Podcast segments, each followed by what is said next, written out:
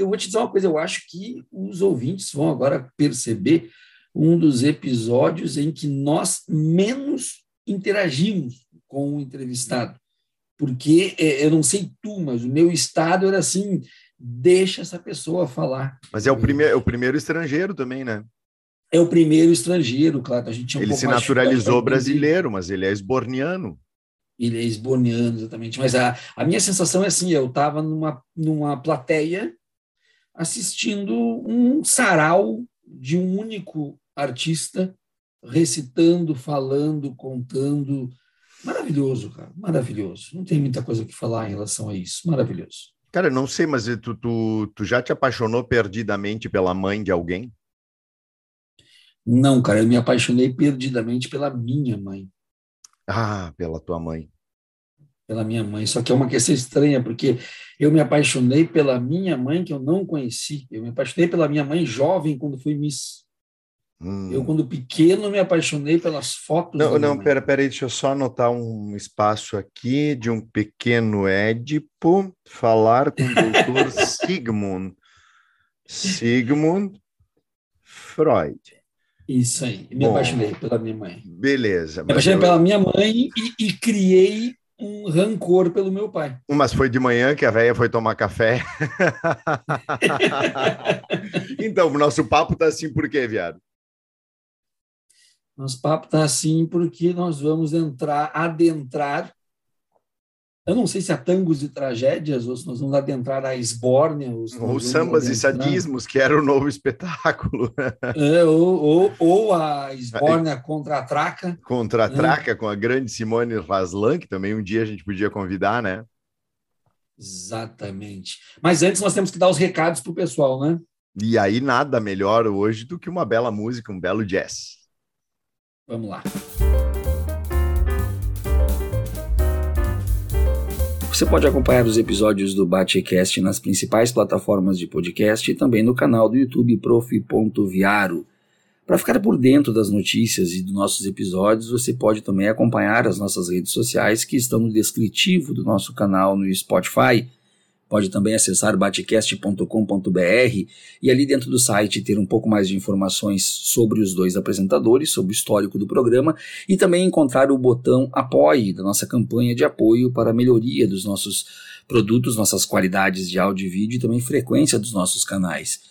Você também pode optar ainda por uh, classificar o nosso episódio, ou melhor, o nosso canal, o nosso programa no Spotify, onde tem ali então a possibilidade de dar de uma a cinco estrelas de acordo com a sua satisfação com o nosso programa. Nós agradecemos desde já, nós agradecemos de antemão a toda e qualquer forma de apoio e toda e qualquer forma de compartilhamento também. O podcast está indo para a sua segunda temporada e estamos prestes a lançar a nossa loja online, onde teremos então os nossos produtos para todos os nossos ouvintes. Eu e o professor Fábio Catani agradecemos a todos vocês. Obrigado. Recados dados. Os nossos ouvintes, eu tenho certeza que vão ser presenteados com uma figura maravilhosa Ike Gomes. Quem conhece Ike Gomes já está na expectativa. Quem não conhece está fazendo alguma coisa de errado na vida. Então, essa é a possibilidade de conhecer. E uma satisfação muito grande em dizer que o, não é o Viário Catânico, o Batcast. Né? O Batcast entrevistou Ike Gomes. Ike Gomes. Cara, a nostalgia que, que me remeteu diversas vezes àquela Praça da Matriz, com uma multidão saindo cantando atrás dele, do inesquecível Nico Nikolaevski, tudo que, tudo que esses caras fizeram e fazem pela cultura gaúcha, rio-grandense, agora com baita projeto, hiperpampa dele, né?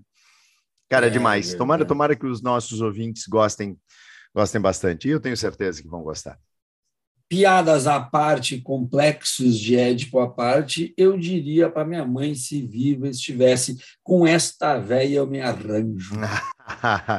Olha, ainda dava para a festa fazer a verdadeira maionese. é então, isso então, lá, meu. Vamos lá para a vinheta na voz de quem? Lucas Rohan. Até mais.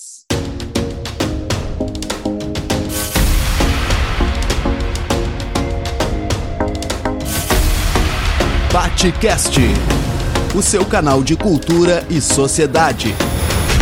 Apresentação: Adriano Viaro e Fábio Catani.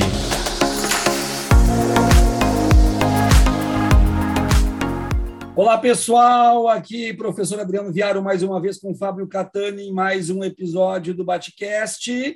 Sempre um oferecimento de Great Job Comunicação que vocês encontram no Instagram ou por greatjob.com.br. Como de costume, Fábio Catani faça as honras da casa. Então, Viaro, hoje temos a satisfação de ter um dos maiores personagens do teatro e da cultura gaúcha aqui conosco, alguém que já levou o teatro, a música, a cultura gaúcha para diversos rincões desse país e alguém que ajudou a criar um país novo que flutua pelo mundo desde que se desligou, né? Porque era grudado ao continente por um istmo. Estamos com Ike Gomes, Krauno San, Laszlo e tantos outros personagens extraordinários que marcam a história cultural do Rio Grande do Sul. Ike, uma satisfação estar aqui falando contigo, seja bem-vindo. E... Igualmente, Fábio Viaro, prazer estar conversando com vocês aí. Um prazer imenso. E assim, nossa, tu, tu, tu começaste tua vida musical muito jovem, desde os 11 anos. Eu já, já fiz uma pesquisa, uma lista na Polícia Federal a teu respeito, eles têm um arquivo bem vasto teu, então foi fácil de conseguir. Fichado desde os 11. É, desde os 11 já estava fichado na polícia de Giruá ou Soledade. Onde é que começou isso? E começou em Giruá. Giruá é pertinho de Santa Rosa e é entre Santa Rosa e Santo Ângelo. E lá uh, o meu pai viu que eu não. Meu pai era jogador do Grêmio, né? Quando eu nasci, o meu pai jogava no Grêmio. Então ele logo em seguida, assim, 10, 11 anos, ele viu que eu não ia dar futebol mesmo, que era tudo que eu queria na vida, claro, pai jogador de futebol, né? Aí, aí logo depois ele já não estava mais jogando futebol também e, e me, me botou para estudar violão e eu, assim, com muita resistência na primeira aula, não queria mesmo aquela frescura de violão, mas da noite para o dia já me encantei né, com aquilo, trocar os acordes, ou aquele som. E aí ele era, eu tinha 11 anos quando comecei a, a ter aulas, né? E logo o, o, meu pai era muito incentivador da música, né? Então assim, quando eu aprendi duas músicas já tinha sarau, já tinha que apresentar para todo mundo. Né? Então chegava uma visita em casa, pá, parava tudo porque eu ia tocar aquelas duas músicas que eu tinha aprendido. E aí fiz um repertóriozinho, daí já tinha que tocar. Chegou, chegou o, o, o extremo de um dia ele estar tá conversando com o carteiro no portão, e aí eu passei ele diz, Luiz Henrique, meu nome é Luiz Henrique. Né? Ele disse, Luiz Henrique, pega o violão lá, vem tocar uma aqui para ele. tocar para o carteiro. Baixou um pouco então, o carteiro e o poeta. familiar né? sempre foi. É, ah, o carteiro e o poeta o, o, ambiente familiar sempre foi um ambiente assim que me incentivou muito a, a escolher ser músico, né? Foi fácil, não, não foi difícil para mim assim. Sempre teve muita, meus pais gostavam muito disso. Escutavam música em casa e viam programas de música e eram ligados nos artistas. Né? sabiam as músicas, me ensinavam as músicas, tradição oral brasileira, né? Meu pai me ensinou a bater samba na mesa. Então, é, fui muito incentivado assim pela família. E já duas, eh, eh, só o, o, o som de Giruá já é um som musical, né? E aí é, depois. É, Giruá, e lá em Giruá eu conheci os pais de um grande amigo meu, que é o, o, o, o Tiago Ferraz, do Rock de Galpão. Conheci os pais dele porque ele não tinha hum. nascido ainda, eu tenho 10 anos a mais que ele. E ele não tinha nascido ainda. E eu conheci os pais dele lá. Oh, que legal. Em Giruá. Depois ele nasceu, daí ele veio para cá, e ele me convidou para gravar um dia, me disse que era de Giruá. Eu, eu perguntei para ele de onde é que ele, ele, onde é que ele morava. Daí eu, eu falei, ah, naquela casa. Pô, naquela casa meu pai conhecia um cara que jogava botão com ele, eu ia lá junto, ele disse, era o meu pai. Bah, olha Mas ele não tinha nascido ainda. Depois eu vim dirigir o projeto Rock de Galpão, dentro do conceito Hiperpampa, que eu desenvolvi com eles né, agora. E agora estou lançando o meu projeto Hiperpampa, que é uma síntese dessas coisas da minha vida toda. Né? Toda a cultura afro-brasileira que eu vivia na minha casa, embora não, não, não, não tenha negros. Na minha casa, mesmo, meu pai era muito ligado na cultura afro-brasileira, né? no carnaval, no samba, na, brasileirão, jogador de futebol e samba. Né? E, e aí, é, isso agora, depois com o encontro com o rock de galpão, com o repertório das músicas do cancioneiro brasileiro, composto no Rio Grande do Sul, que é o repertório gauchesco esse todo de, de uh, festivais, músicas que ganharam festivais, né?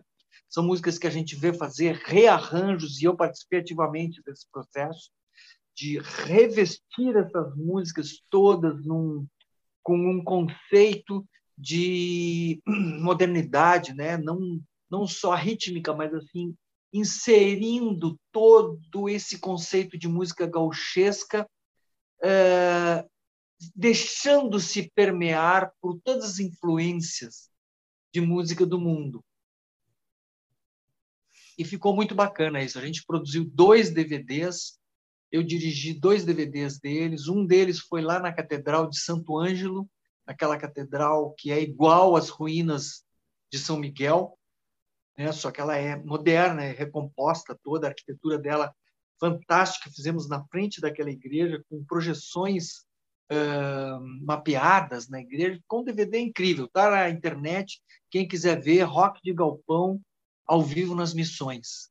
É um trabalho que eu me, me orgulho, assim, tenho a honra de ter fazido parte. Aquela igreja é uma igreja lindíssima, né? Eu tenho tenho o prazer de, de conhecer muitos lugares assim, porque eu sou, além de professor de história, eu sou diretor de colégio. ah, então. E a gente, é um e a gente faz. Que interessa muito, né? É, e a gente As faz missões. muito passeio, né? A gente faz muito passeio pois com é. os alunos. E quando a gente as vai nas missões, missões, a gente fica em Santo Ângelo sempre. Né? Imagina, as missões como fundação da civilização nesse, nessa área da América Sim. do Sul. Não é verdade? Sim. Sim, com certeza. E aí eu, eu queria perguntar para ti assim, que tu, tu trouxeste então elementos do início. Como é que se constrói uma linha do tempo de forma resumida desse início até o grande Ike Gomes? Como é que se dá isso? Quais foram os percalços? Quais foram os caminhos? O que, que ocorre? Porque depois eu quero falar contigo um pouco mais além sobre as dificuldades de ser artista hoje. Mas como é que se faz esse caminho, essa trajetória? brasileiro, entendeu? E assim, ó, me formei em casa, né, com esse ambiente que, que eu comentei para vocês, que vários artistas têm, e depois comecei, com 15 anos, comecei a tocar em baile. Isso já era em Soledade. Meu pai era da Caixa Econômica Federal, daí eles se, eh, transferiram ele, né? E aí, em Soledade, a mesma coisa. Meu pai sempre era. A minha casa era sempre um, um núcleo de hospitalidade, sabe? Para outras pessoas. Sempre tinha sarau na minha casa. Meu pai era um recebedor. Ele recebia as pessoas muito. Então, ele, ele fazia questão de chamar as pessoas para ter ambiente musical em casa e tudo. Então, isso era um ambiente de felicidade, assim, para mim. Muita felicidade. Minha mãe gostava também, Entende? Então, é, ali com 15 anos, eu, eu, eu, com 14 anos, na verdade, houve um episódio que eu saí de Soledade, eu com os amigos meus, pegamos carona na estrada para vir ver o show da Rita Lee, em Porto Alegre, no, no Gigantinho. Que era o Atrás do Porto tem uma cidade.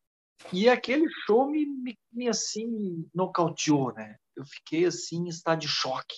Foi o primeiro show que eu vi na minha vida eu tinha 14 anos. Saí de, de soledade, meio fugido assim da família, né? Consegui uma graninha, pegamos uma carona na estrada e, e, e, e viemos para Porto Alegre ver o show. Foi incrível aquilo. fiquei em estado assim de uh, a gente acompanhava um pouco pelas revistas, publicações, né, o que, que eram os mutantes. Tinha havido o filme do Woodstock. Né? Então, aquele ambiente é, da contracultura, o rock que estava nascendo no mundo todo e o que, que tinha de correspondência no Brasil. Eram os Mutantes, né? eram outras bandas também, mas a mais forte era os Mutantes. E a Rita Lee era parte dos Mutantes. Sa saindo dos Mutantes, ela teve um trabalho esse que era extraordinário, era muito superior até aos Mutantes, entendeu? E em termos musicais, assim. E aquele show me, me, me deixou chocado. Assim. Eu, eu, fiquei no estado, voltei para a soledade, não sei o que aconteceu comigo naqueles dias. Eu fiquei num estado assim uh, de inspiração, talvez, entendeu? De, poxa, que incrível! Então dá para ser músico. Então tá ali, ó, eles, eles são músicos, dá para ser, é realidade, tem.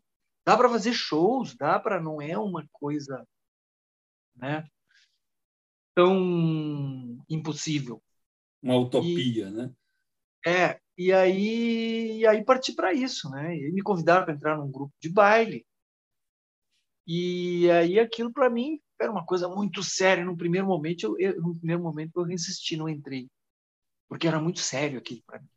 Se entrar num grupo de, de, num conjunto, entrar num conjunto musical era uma coisa muito séria para mim. Eu não tinha preparo ainda, embora eu soubesse tocar já, sabia, tinha um repertório, mas era muito sério aquilo para mim.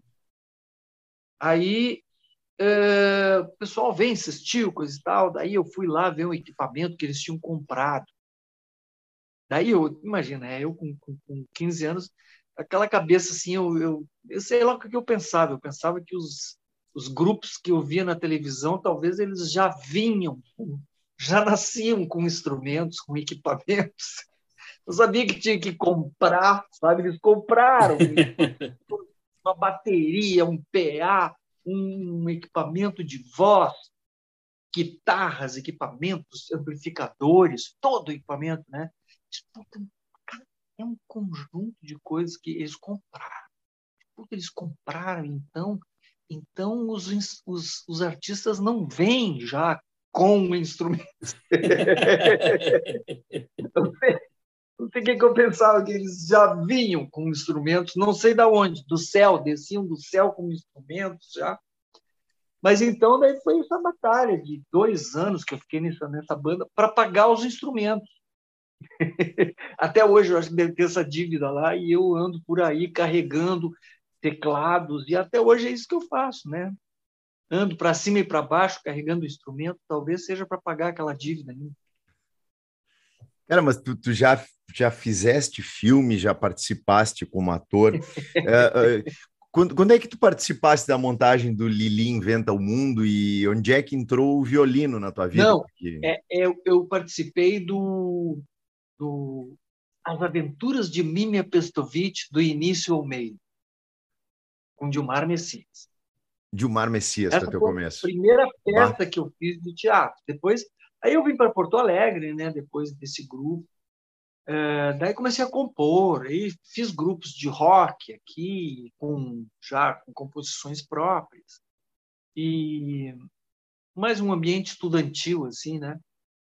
E depois é, comecei a tocar na noite. Né? Daí eu já com 20 anos, já estava casado, já tinha uma filha. A Clara, né? Que é a Clara Verburg a Clara Verbuck naquele momento, é, com 20, eu com 20 anos, a Clara Verbuck recém tinha nascido, já bebia muito, eu tinha que trabalhar ela muito. Ou tu? Ela. ela. eu tinha que trabalhar na noite, né? Eu tocar uhum. em restaurantes e tal. O ambiente que os artistas é, brasileiros, não é? não é só brasileiros, não. Muitos artistas pelo mundo afora uh, ajudam a construir uma linguagem nacional. Né? Então eu estava ali tocando música brasileira, eu tocava chorinho, gostava muito de tocar chorinho na noite. É uma coisa que vinha da minha família também, que gostava desse tipo de música. Aliás, o instrumento, a coisa mais velha que eu tenho é um bandolim que meu pai me deu com 16 anos, que ainda uso nos shows que eu faço hoje. Então, é, eu tocava na noite, né? E, e, assim, é uma escola extraordinária à noite de música em qualquer lugar do mundo.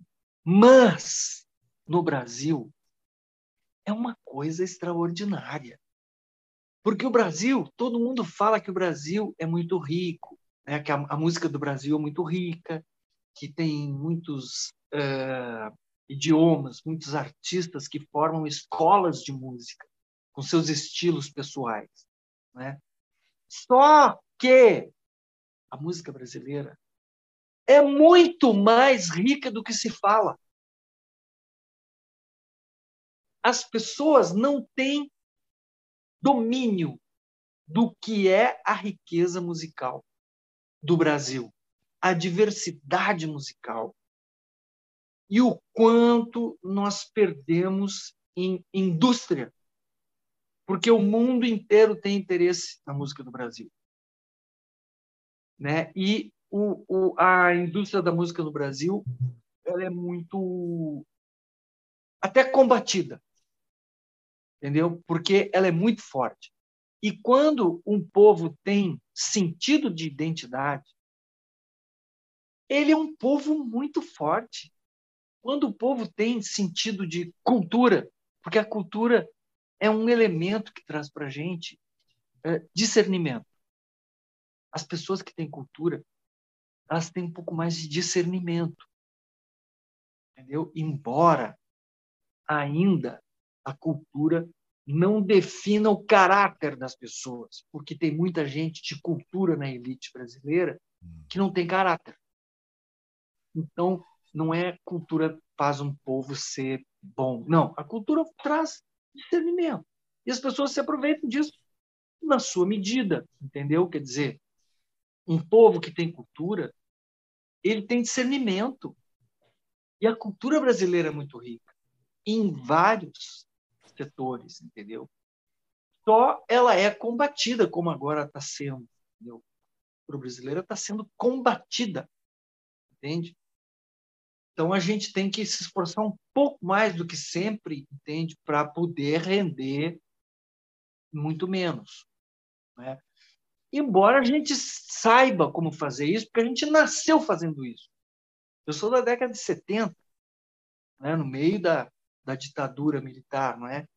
O, o, roteiro do Tangos e Tragédias teve que passar na censura. Eram os últimos anos da, da, da ditadura militar. Não é? Então, é, a gente sabe como fazer isso. Entendeu? A gente sabe como levar.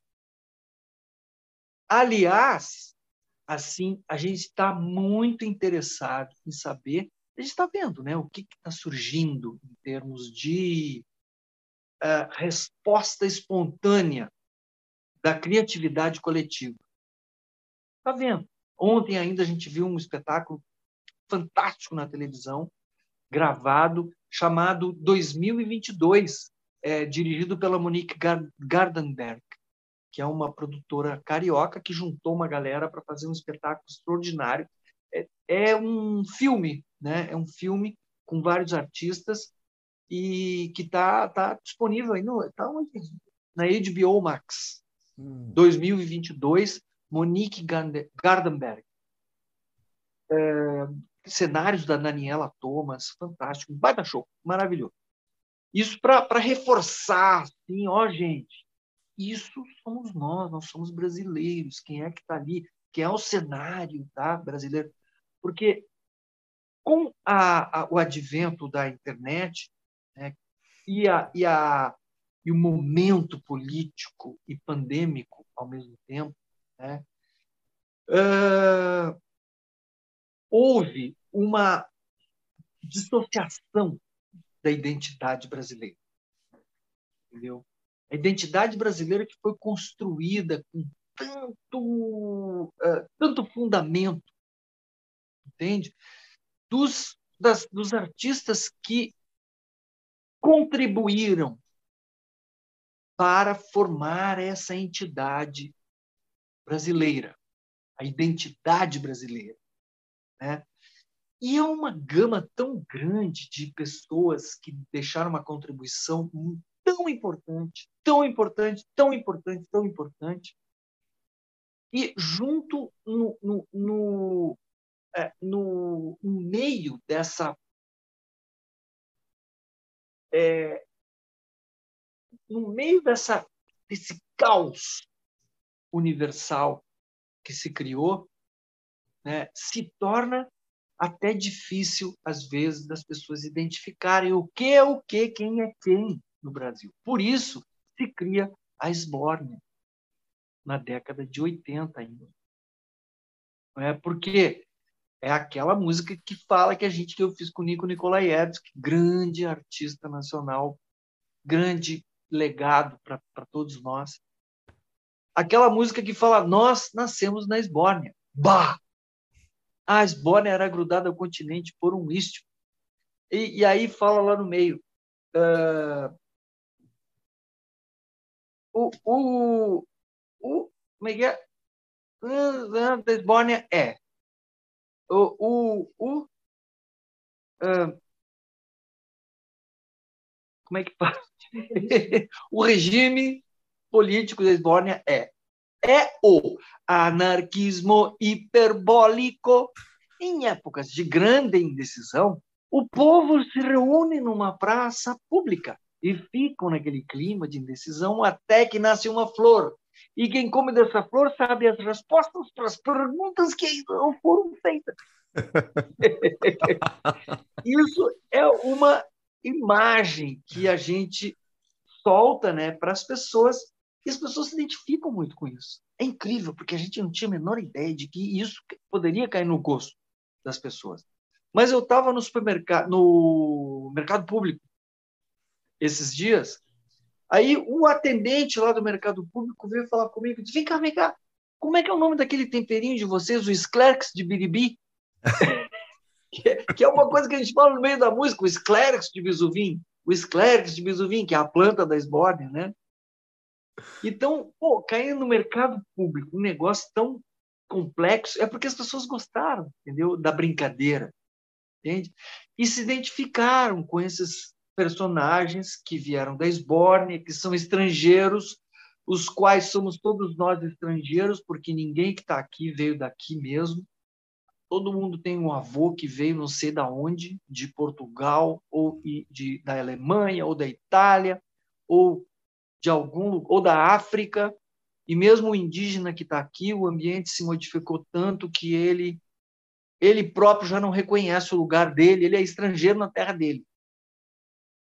Né? Então todo mundo é estrangeiro aqui, todo mundo tem um parente na Esbórnia. Em 200 anos a nossa história se esfumaça para dentro de alguma coisa que não se sabe o que é exatamente. Então é Esbórnia. As pessoas se encontram na Esbórnia. E sabe que vai, a ideia é, essa ideia do anarquismo hiperbólico com uma participação popular ativa, direta e decisiva, ela, é, é, ela, isso em 84, quando vocês criaram, né? Que tu, tu e o Nico, depois até eu gostaria de saber é. como é que vocês se encontraram, porque é, a sintonia de a vocês gente... era algo inacreditável. É. E naquele ambiente de 84, é, de 84, impossível de viver de música. Impossível. Entendeu? Embora a gente já, eu já tinha visto o show da Rita Lee, mas a Rita Lee é uma deusa que descia com os anjos dela lá, fazia o show, e a gente não sabia como é que eles conseguiam viver de música. Entende? Claro, com todas as dificuldades que nós também tínhamos. Entendeu? A Rita Lee foi presa lá na década de 70, né? É, todo aquele ambiente de opressão, coisa e tal. Então, é, a gente também tinha as mesmas dificuldades, entende? Então, reconhecendo essas mesmas dificuldades e sabendo que dá para ir adiante, mesmo com dificuldades, qualquer lado teria dificuldades com 80% de inflação ao mês, hum. que era o que tínhamos naquela época, né? Uma remarcação de produtos diurno, de, de, diurno não, diuturno. É? Uhum. De manhã era um preço, de tarde era outro preço, de noite era outro preço. E alguém se dando muito bem com isso, né? estrangeiros vinham, vinham aqui aplicar dinheiro no overnight, porque se tu deixasse 10 mil dólares um mês na poupança no Brasil, tu teria 80% a mais no final do mês. Né? Então, a fuga de capital assim é enorme. Né? E é um pouco hoje também isso, né? com a política financeira assim, que está acontecendo. É... Ontem teve uma coisa extrema, foi um saque num supermercado no Rio de Janeiro. Uhum. Uhum. Né? As pessoas na Páscoa entraram no supermercado, todo mundo, e para saquear. Entende?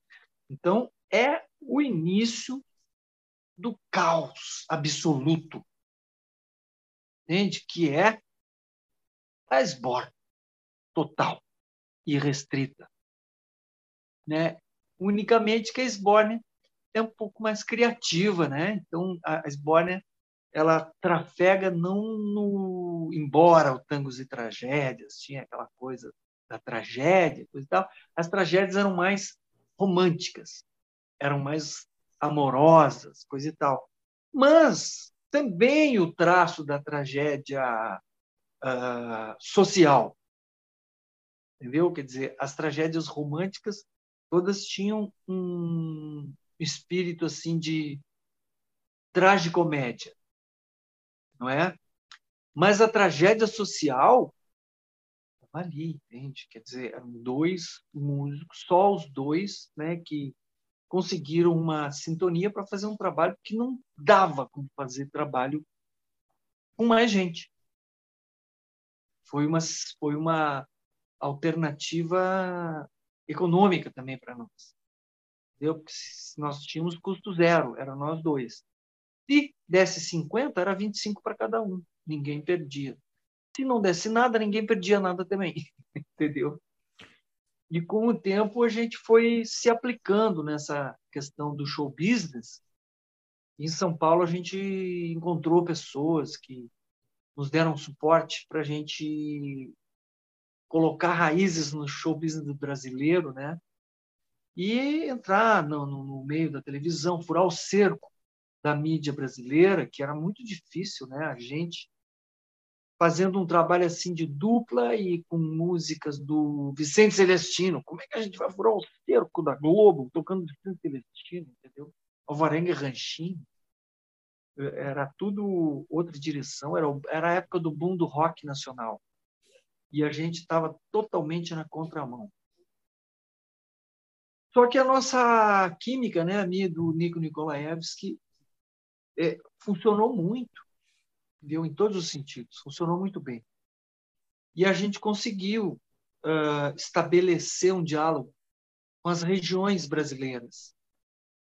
E fizemos muitas temporadas né, no Rio de Janeiro, em São Paulo, muitas, no interior de São Paulo, muitas, no Paraná, Santa Catarina, Minas Gerais, Brasília, Nordeste alguma coisa. Nós fomos no Acre, meu irmão, duas vezes.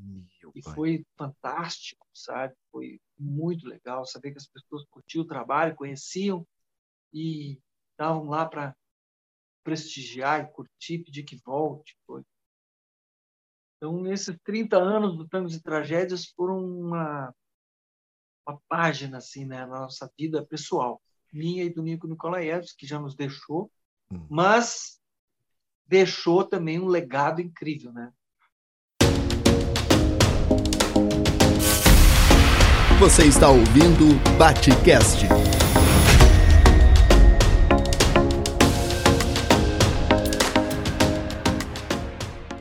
Mas e que, é que não é só uma página na vida de vocês. É uma página na vida de grande parte da, da população. É, é, para mim é uma página, é uma página maravilhosa da minha vida. Eu fui no Paralamas quinta-feira e te confesso que eu não consigo encontrar melhor versão de meu erro do que vocês dois tocando e a plateia do teatro inteira cantando. É, eu é, acho boa. que até o Herbert deveria adotar.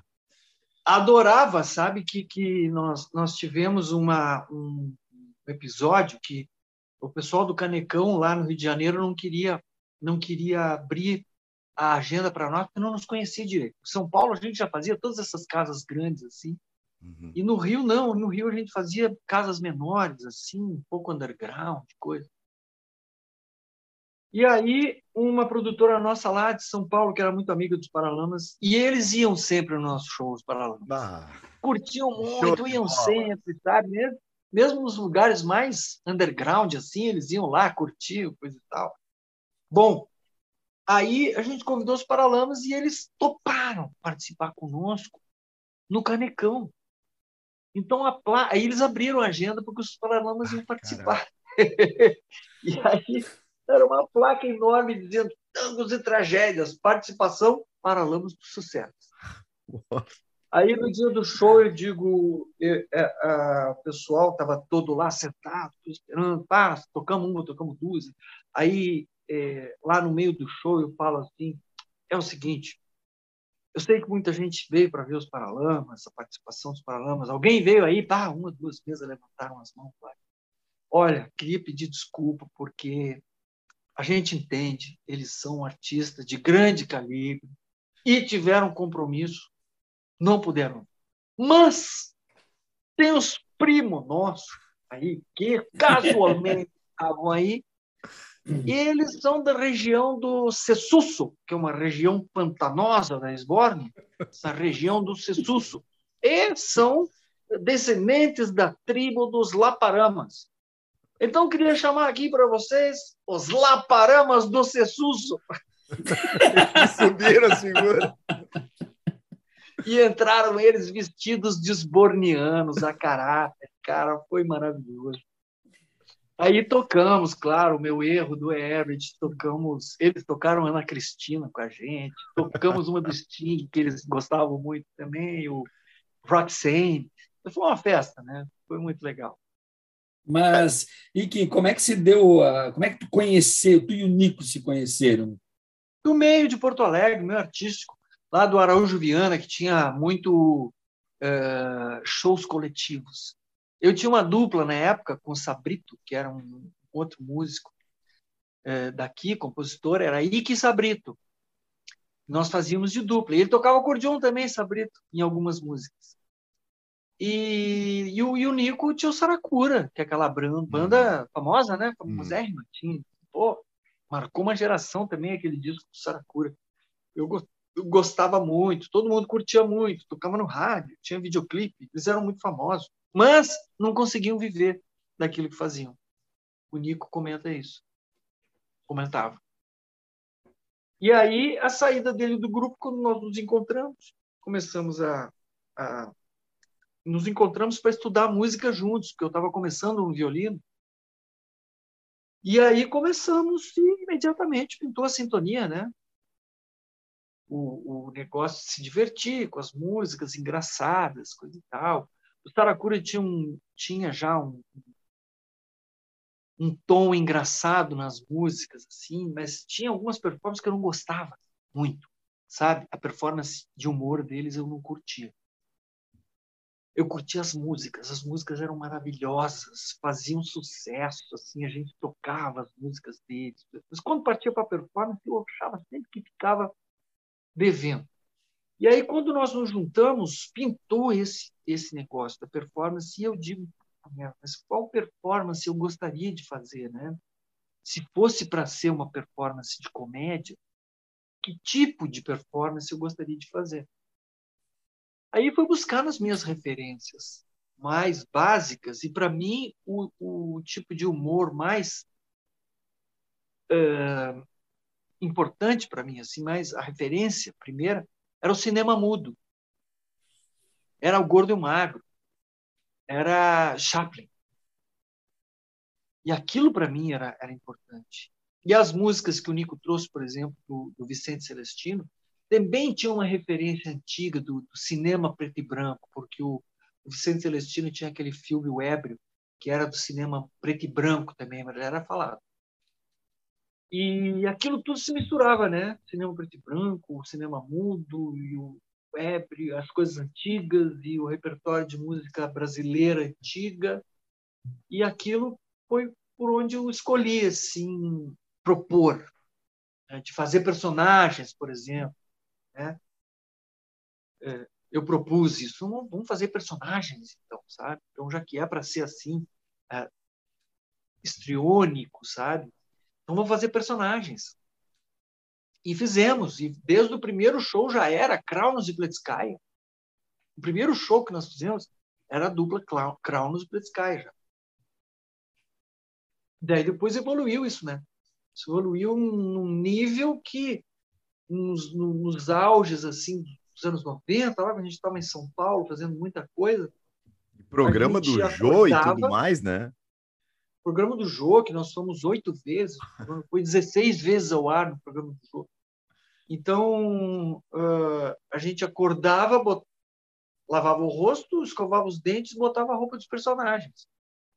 Cara, o teu cabelo não devia rua. ser fácil de preparar, né? O cabelo, tá, e já ia para a rua já ia para rádio, já ia para um, uhum. um, programa de televisão, e ficava o dia inteiro com os personagens, desenvolvendo, entendeu? E se transformaram em alter egos nossos de verdade. Então, Crowns e Pliskaias são nós mesmos, somos nós mesmos. Sabe que isso eu sou testemunha, porque uma vez eu, eu estacionei na, na esquina da Ipiranga, estacionei não, ah, fechou o sinal na esquina da Ipiranga com a João Pessoa. E olhei para o carro do lado, estava Krau no Sam. E aí eu, como bom tiete, eu digo, bah, eu adoro, eu já fui umas 15 vezes. E tu me olhou, por quê? Tu não entendeu? e aí eu disse, não, é que eu gostei. Mas então por que foi só 15 se a gente já se apresentou mais de 30? então, tava lá o alter ego, me quebrou as pernas. Eu já tava torcendo, tomara que abra o sinal, né? Foi sensacional, me quebrou as perninhas bonito naquela, né? Ai. Agora, o que era a apoteose de vocês na Praça da Matriz? Eu não consigo pisar naquela Praça da Matriz sem lembrar cada vez que ficamos cantando pela verdadeira maionese. E ainda segue. Segue Sim, com a Esbórnia contra-ataca. A Esbórnia contra-ataca, que é sensacional, com a Simone também, né? Vocês vieram de duas essa, é, vezes, né? É, essa eu não vi ainda. Essa eu não assisti ainda. Ah, eu agora, fui é, não, agora, agora, o último show que a gente fez foi hum. extraordinário. Extraordinário. Tive a chance de estar lá. Foi no, no Araújo Viana. Uhum. Foi incrível, incrível, incrível, porque a gente já vem desenvolvendo o trabalho há alguns anos, né? E em 2017 a gente voltou a Portugal com a Esbórnia contra a Traca, um circuito que a gente já tinha feito com Tangos e Tragédias, né? Foi maravilhoso ver assim que um público que não é o nosso público costumaz, que conhece a história, e que vai para dar o apoio porque o amigo uh, fez a passagem e a, também a amiga da, uhum. da Simone também fez a passagem. Então, parece assim que o pessoal às vezes vai para dar suporte, para ver no que, que vai dar. Não. Lá em Portugal foi maravilhoso. Daí a gente teve certezas. Pô, eu acho que nosso show tá legal. Sabe? Porque são pessoas que não conheciam exatamente o show e levantaram no meio para aplaudir a Simone num arranjo que a gente fez de uma música portuguesa com uma música do Vila Lobos. Nossa. Então a gente ganha ganha é, segurança, né? Porque o Nico Nikolaevski é um cara assim dos maiores artistas, né, brasileiros dessa geração. Então substituir ele é uma coisa muito difícil, tanto que a gente eu, eu optei por não continuar com Tangos e Tragédias. Tangos e Tragédias parou ali quando ele nos deixou. Continuar com uma continuação da, da história da Esborne? Sim, aí é possível. Então vem outra personagem, que é Simone Haslan, maravilhosa, que já é escolada né, dentro do, do, do da Rádio Esmeralda, uhum. que nasceu dentro Tangos e Tragédias. É, eu convidei elas para participar do Tangos e Tragédias, e ali eu tive a ideia de fazer um espetáculo para elas, que foi o Rádio Esmeralda, ficou nove anos em cartaz. Então a Simone é muito escolada nesse tipo de performance, domina. E as pessoas percebem isso. As pessoas percebem que ela é uma esborniana legítima, entendeu? Que tem toda uma história ali, ela veio da Libertoc Universität de Musik, da Sborne. Ela tem todo jeito de falar dela, ela vem e diz: Não, eu cu do Crown, eu vejo, É o cu do crânio, é o cu do violino do crânio, é o cu do gado do é o cu do crânio, ela disse. e, e toca muito, e canta muito, as pessoas se encantam com ela. Viário, vai. Eu tô aqui, eu tô, eu tô sem fôlego aqui, porque sabe que para mim as melhores entrevistas são aquelas que nós falamos pouco e o entrevistado fala muito. e, esse é, e, e esse é um exemplo de excelente entrevista, porque é muita coisa para ouvir. Eu tenho certeza que os ouvintes adorando, é muita coisa para ouvir o Ike falar, mas infelizmente eu tenho que mudar de assunto, Ike, porque a gente precisa falar quando fala com um artista, e tu és um artista de alto calibre, a gente tem que falar da arte no Brasil de 2022. E deixando claro que ele, quando ele fala de alto calibre, não é um apoio ao armamentismo. Vamos, vamos é, exatamente. Claro também. Não, Nós não estamos não, nessa. Não, não, é um apoio. E, é um coach 45, tu, tu tá achando que tu tá falando com o Clint Eastwood, ô Viaro? Não é assim. Tá, mas, daí, mas daí quando tu fala coach, também não pode confundir com os coaches. Então a gente tem que ter cuidado da pronúncia da arma também. Né? Em, em, em, enfim, Brasil 2022, a gente parece que está vivendo uma emulação da cortina de ferro, principalmente para artistas. Como é que tá? Tá, tá, tão, tá muito difícil ser artista uh, desde os últimos acontecimentos políticos, vamos dizer, dos últimos quatro anos, ou sempre foi muito difícil? Consegue perceber é, politicamente cara, eu acho falando? Que tudo é difícil, tá? Tudo é difícil. Eu acho que ser médico é difícil, ser, ser nada é fácil, sabe? Ser advogado é difícil, ser dentista é difícil, tudo tem a sua dificuldade, né? Claro que alguns encontram o, o seu, a sua forma de fluir dentro da sua área. Um médico tem várias formas de fluir dentro da sua área.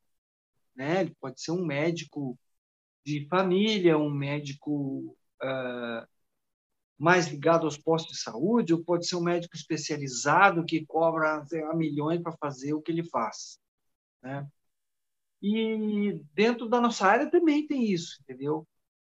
Uh, quem tem uma o, o problema do nosso setor é, a, a, eu acho que não, não só a escola para essa área. A escola, de forma geral, é um problema no Brasil, todos os setores. Né?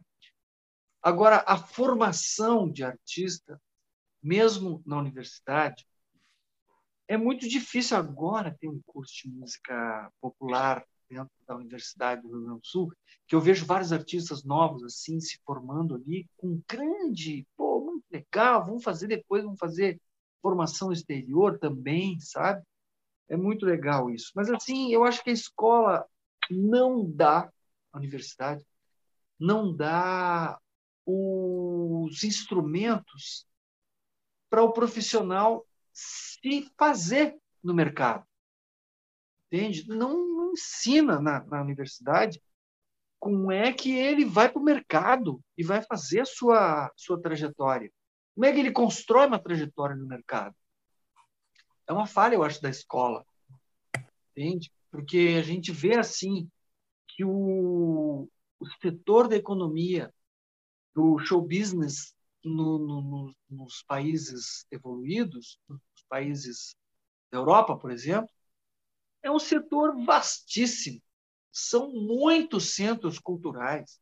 Em Portugal tem cidade de, de 15 mil habitantes, até menos, com centros culturais equivalentes a um centro cultural de ponta high-tech, sabe? Que não tem em Porto Alegre, entendeu? Ou que tem agora, mas demorou muito para ter, entende? Então, mesmo em Portugal, assim, e, claro, se fala mesmo Portugal, Portugal é, é mercado europeu, né? É, é, é, é, como é que se diz? É, é o, o Europa, né? É, é, como, é, como é que é o nome do bloco econômico do euro? Da Comunidade Econômica Europeia. Comunidade Europeia, uhum. entendeu? Então assim é, o mercado europeu ele é muito unificado hoje, entende? A Espanha, é, assim, são muitas e muitas cidades, com muitos centros culturais, com muitos artistas circulando, com muito público curtindo aquilo. Entendeu? Agora nós tivemos uma notícia esse ano muito boa. Embora o Brasil esteja, esteja nesse momento, que o Rio de Janeiro, por exemplo, fechou lá dezenas de teatros fechados. Enquanto estava fechando essa dezena de teatros lá, inaugurou-se aqui o Teatro da OSP, por exemplo, que é a nossa orquestra gloriosa, orquestra municipal, que mantém aquela estrutura fantástica. O teatro da OSPA é maravilhoso. A gente recebe um público extraordinário toda semana. Tem um corpo de músicos incríveis. Tem uma escola extraordinária, que agora a escola da OSPA fica lá no Palacinho, onde era o Palácio do Governador. Uhum. Foi doado para a escola da OSPA. O, o, o, Teatro da Unicinos também, um teatro muito bacana que inaugurou há pouco tempo. Esse ali na frente do Anchieta? Na frente do Anchieta. Uhum. É um teatro maravilhoso, de, de, de, de ponta. Assim.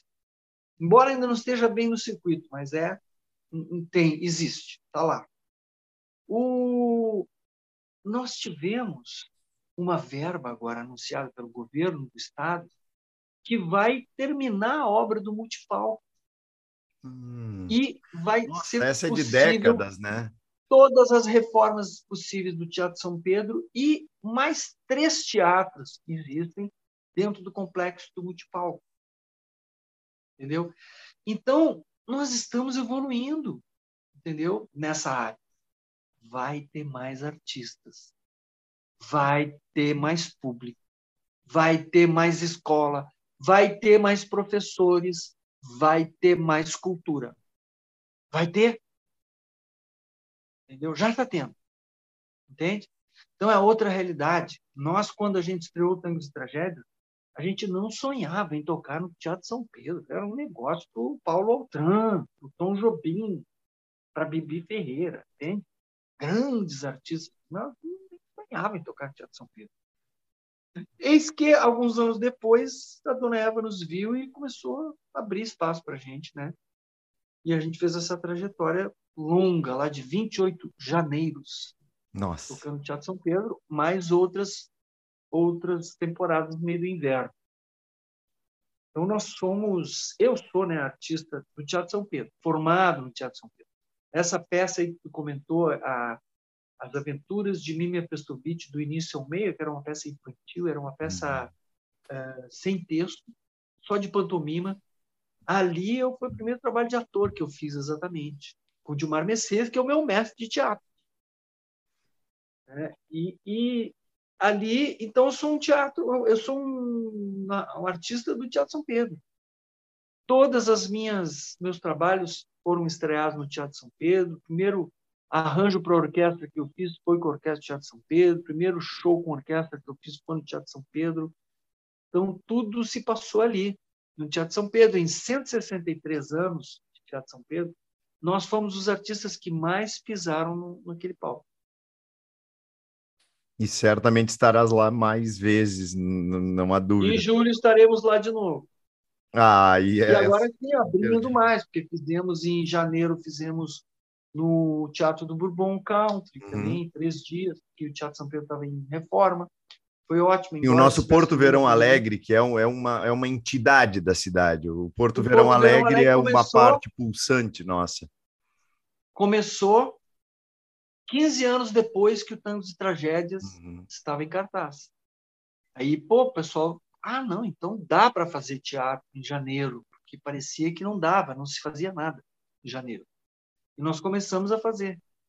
E logo, logo depois, logo depois, 15 anos depois, começou o Porto Verão Alegre, que hoje é um festival de verão, né? Tá, traz assim uma dezenas de espetáculos, um monte de artistas, um monte de gente uhum. trabalhando, que é extraordinário. É, tivemos o prazer de entrevistar o Zé Vitor Castiel.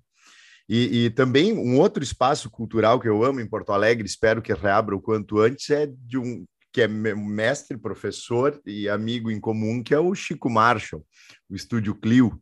Estou com saudade também Sim. de lá, maravilhoso. Ah, grande amigo, Chico Marshall, grande, grande é, fundamentador da cultura da uhum. nossa comunidade nossa noite nos museus, tudo. Nossa, e a, e a, a cachaça de butiá eu ainda não provei, mas ele ostenta nas redes sociais. Eu já provei.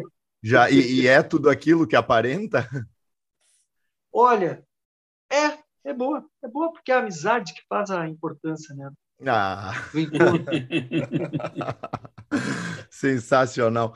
Tia, nós estamos nos encaminhando para os últimos, infelizmente, os últimos cinco minutos do nosso bate-papo.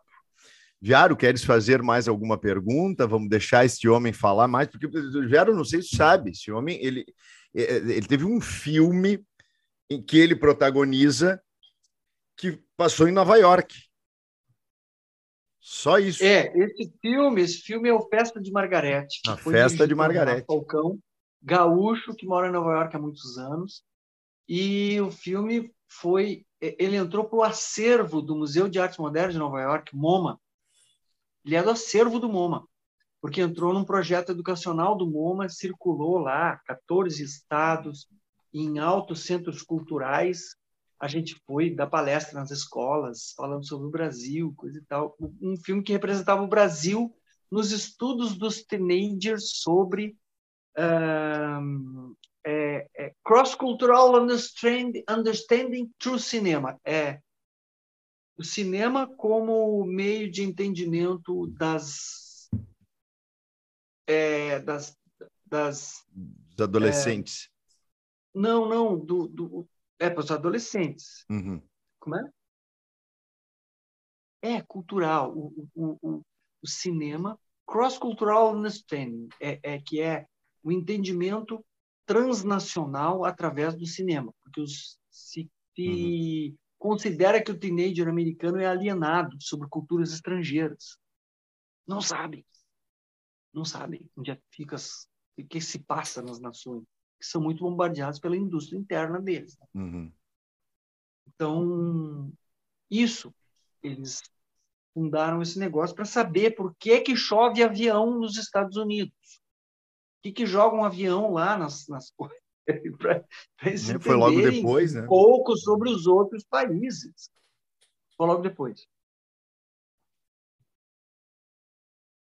Isso. E Bom. o nosso filme também, a, o, um filme de animação que é do Otto Guerra, o Até que Esborne não separe, também está disponível lá no, no Netflix em, em outras plataformas aí. É uma animação, um longa-metragem de animação uhum. que conta onde aparece a Sporn, aparece tudo ali. É um filme extraordinário, filme de arte maravilhoso. Longa-metragem de animação chamado Até que Esbórnia nos separe. Um traço maravilhoso, uma animação incrível, feita pelo Enio Torresan também, junto com o Otto Guerra. O Enio Torresan, que hoje trabalha na DreamWorks, em. Los Angeles. Né? É um cara que faz animação lá de alto padrão para a indústria norte-americana, que dirigiu o nosso filme também, junto com o Otto Guerra. E aí estamos nesse projeto hoje, que é o Hiperpampa, para trazer esse entendimento do como é que o nosso, nosso ambiente pode se comunicar dentro de uma base de cultura local com as outras regiões, tanto do Brasil quanto regiões do mundo todo, trazendo o nosso folclore fomentado com todo um pensamento planetário de cultura planetária. Né? O Hiperpampa, que é um projeto que eu coloquei no financiamento coletivo, lá no Apoia-se. Então, as pessoas que quiserem participar, e muito obrigado para as pessoas que já participaram, dando seu apoio, já tem umas 47 pessoas que deram apoio ali. Foi muito legal, porque eu já consegui pagar uh, os técnicos que estão mixando aqui comigo, que estão mantendo a plataforma no ar, nas redes sociais. E se chama a Hiperpampa. Então, está no Apoia-se. O Apoia-se é apoia.c barra hiperpampa, um H, hiperpampa. Então é todo um conceito de música misturando os repiniques de escola de samba com os bombolegueiros do ambiente gauchesco. Né? É uma coisa assim que nós temos duas culturas aqui que raramente se cruzam, que é a cultura gauchesca, que vem do Hiperpampa, que são os países de fronteira aqui, com a cultura afro-brasileira, que é riquíssima no Rio Grande do Sul. Então, são os tambores que se cruzam, os repiniques. Ernesto Fagundes trabalha bastante com o bumbo legueiro, né? Trabalhou, gravou comigo, inclusive não paguei ele ainda. Estou esperando o pessoal participar no Apoia-se. ponto, apoia-se.c uh, barra hiperpampa. Quem quiser no meu Instagram, tem lá o link lá no. Entra no Instagram, tá lá o link. E tá muito bacana, tô curtindo muito isso. Nossa Senhora, tá maravilhoso. Logo a gente vai ter um álbum novo aí chamado Hiperpampa. Ah, e perfeito. E, e, assim que pintar o, a, a data da, do novo, da nova apresentação esborniana, por favor, nos comunique, a gente vai fazer questão de, de passar para todo mundo. Em porque... julho já tem aí, 14, 15, 16 de julho, no Teatro São Pedro. Voltando a casa. Vamos juntos nessa, Catani. Hã? Vamos juntos nessa, eu e o Catani. Ah, certamente. Vamos tomar a Bastilha, já que é 14 de julho. a saída. Atualizar aquela saída para a rua que continua rolando com, outro, com outros músicos agora. Tem o Thales Melati, que toca gaita de foles, que faz um show na rua, que é um negócio extraordinário, todo mundo dançando música celta esborniana na rua. Sensacional. Viaro, nós falamos... Ponto. É, nós falamos com o Ike Gomes. Eu acho que o episódio de hoje eu tenho que fechar com um pouco de quebra de protocolo para dizer Ike foi uma grande satisfação falar contigo, é conversar com um símbolo, conversar com um signo, conversar com alguém que representa realmente com muito símbolo. Eu fiz uma música, um cara falou, pá, tu é um símbolo. Aí eu falei, eu sou um símbolo que simbolou, que simbolou, que simbolou, que simbolou. Eu sou um símbolo que simbolou, que simbolou, que simbolou. E é, de, e é dessa forma que eu e Fábio Catani encerramos mais um episódio do Batcast. Tchau, tchau!